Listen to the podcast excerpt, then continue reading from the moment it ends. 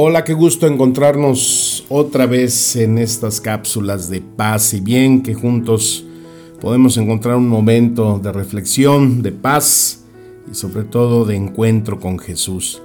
Oye, pues no sé si te has dado cuenta cómo han salido memes y bromas y videos de eh, pues tantas cosas que, causa el encierro. Y unas que me llaman la atención y muy simpáticas son de esposos que están frente a la cámara y, con letreros ponen auxilio, salven y, y, acá en el audio dicen, pues estamos felices, mi mujer y yo, y juntos compartimos y por acá los letreros auxilio, estoy a punto de ahorcarme, situaciones así en el matrimonio. Y la verdad es que este tiempo en las parejas que pues tienen que vivir este confinamiento, pues seguramente se suscitan cosas, roces que normalmente no se dan por el espacio que hay cuando uno, otro o los dos van a trabajar y pues las horas en que se conviven pues son ordinariamente más reducidas. Y ahora con esto pues el espacio se amplía. Y ahí pues corre riesgo esa relación matrimonial Ahí es donde todos los versículos que encontramos en la Biblia acerca del matrimonio, pues deben retomar esa fuerza, como la de Efesios, esposos amen a sus esposas, así como Cristo amó a la iglesia y se entregó por ella para hacerla santa. Él la purificó lavándola con agua mediante la palabra. Ese versículo pues es muy hermoso, es una forma en cómo el Señor nos eh, refleja la relación que debe haber entre el esposo, la esposa, a través del vínculo del sacramento del matrimonio. Hoy quiero compartirte también eh, un artículo muy hermoso que encontré y que es de un escritor eh, americano que se llama Richard Paul Evans. Él eh, pues hace novelas, tiene escritos, y habla acerca eh, mucho de la familia. Y tiene ahí un escrito que se llama Así es como salvé a mi matrimonio, lo puedes encontrar en internet. Y este artículo habla de eh, una persona, en este caso eh, este hombre que pues se dedica a escribir eh, libros, donde su vida se la pasa dando conferencias, eh, y, pero la situación en su matrimonio pues empieza a ser eh, difícil con el paso de los tiempos. Una de sus hijas pues relata que le daba mucho dolor ver cómo sus papás se peleaban y que pues los gritos y, las discusiones pues parecía que cada vez le abrían con una herida grande su corazón.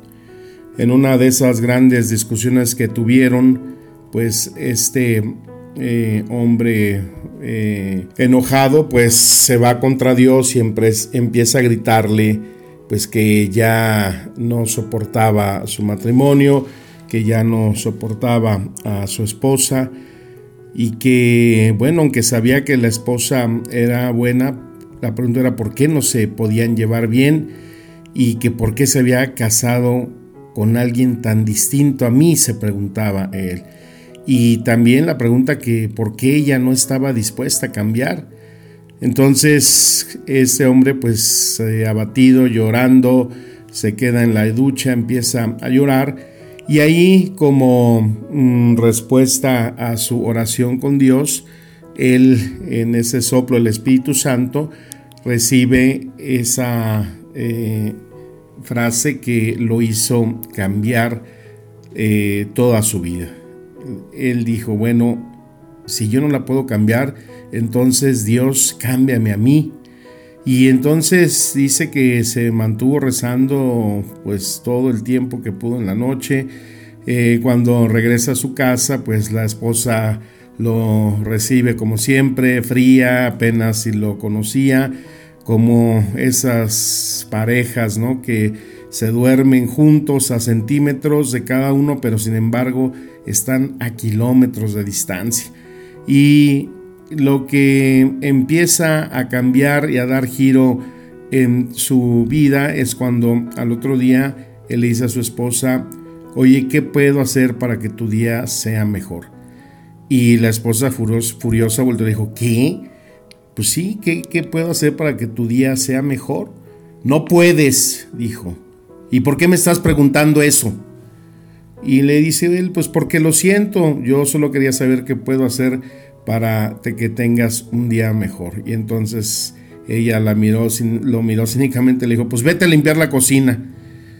Ella esperó que yo me enojara, dice él, pero en cambio pues asentí y me fui a limpiar la cocina.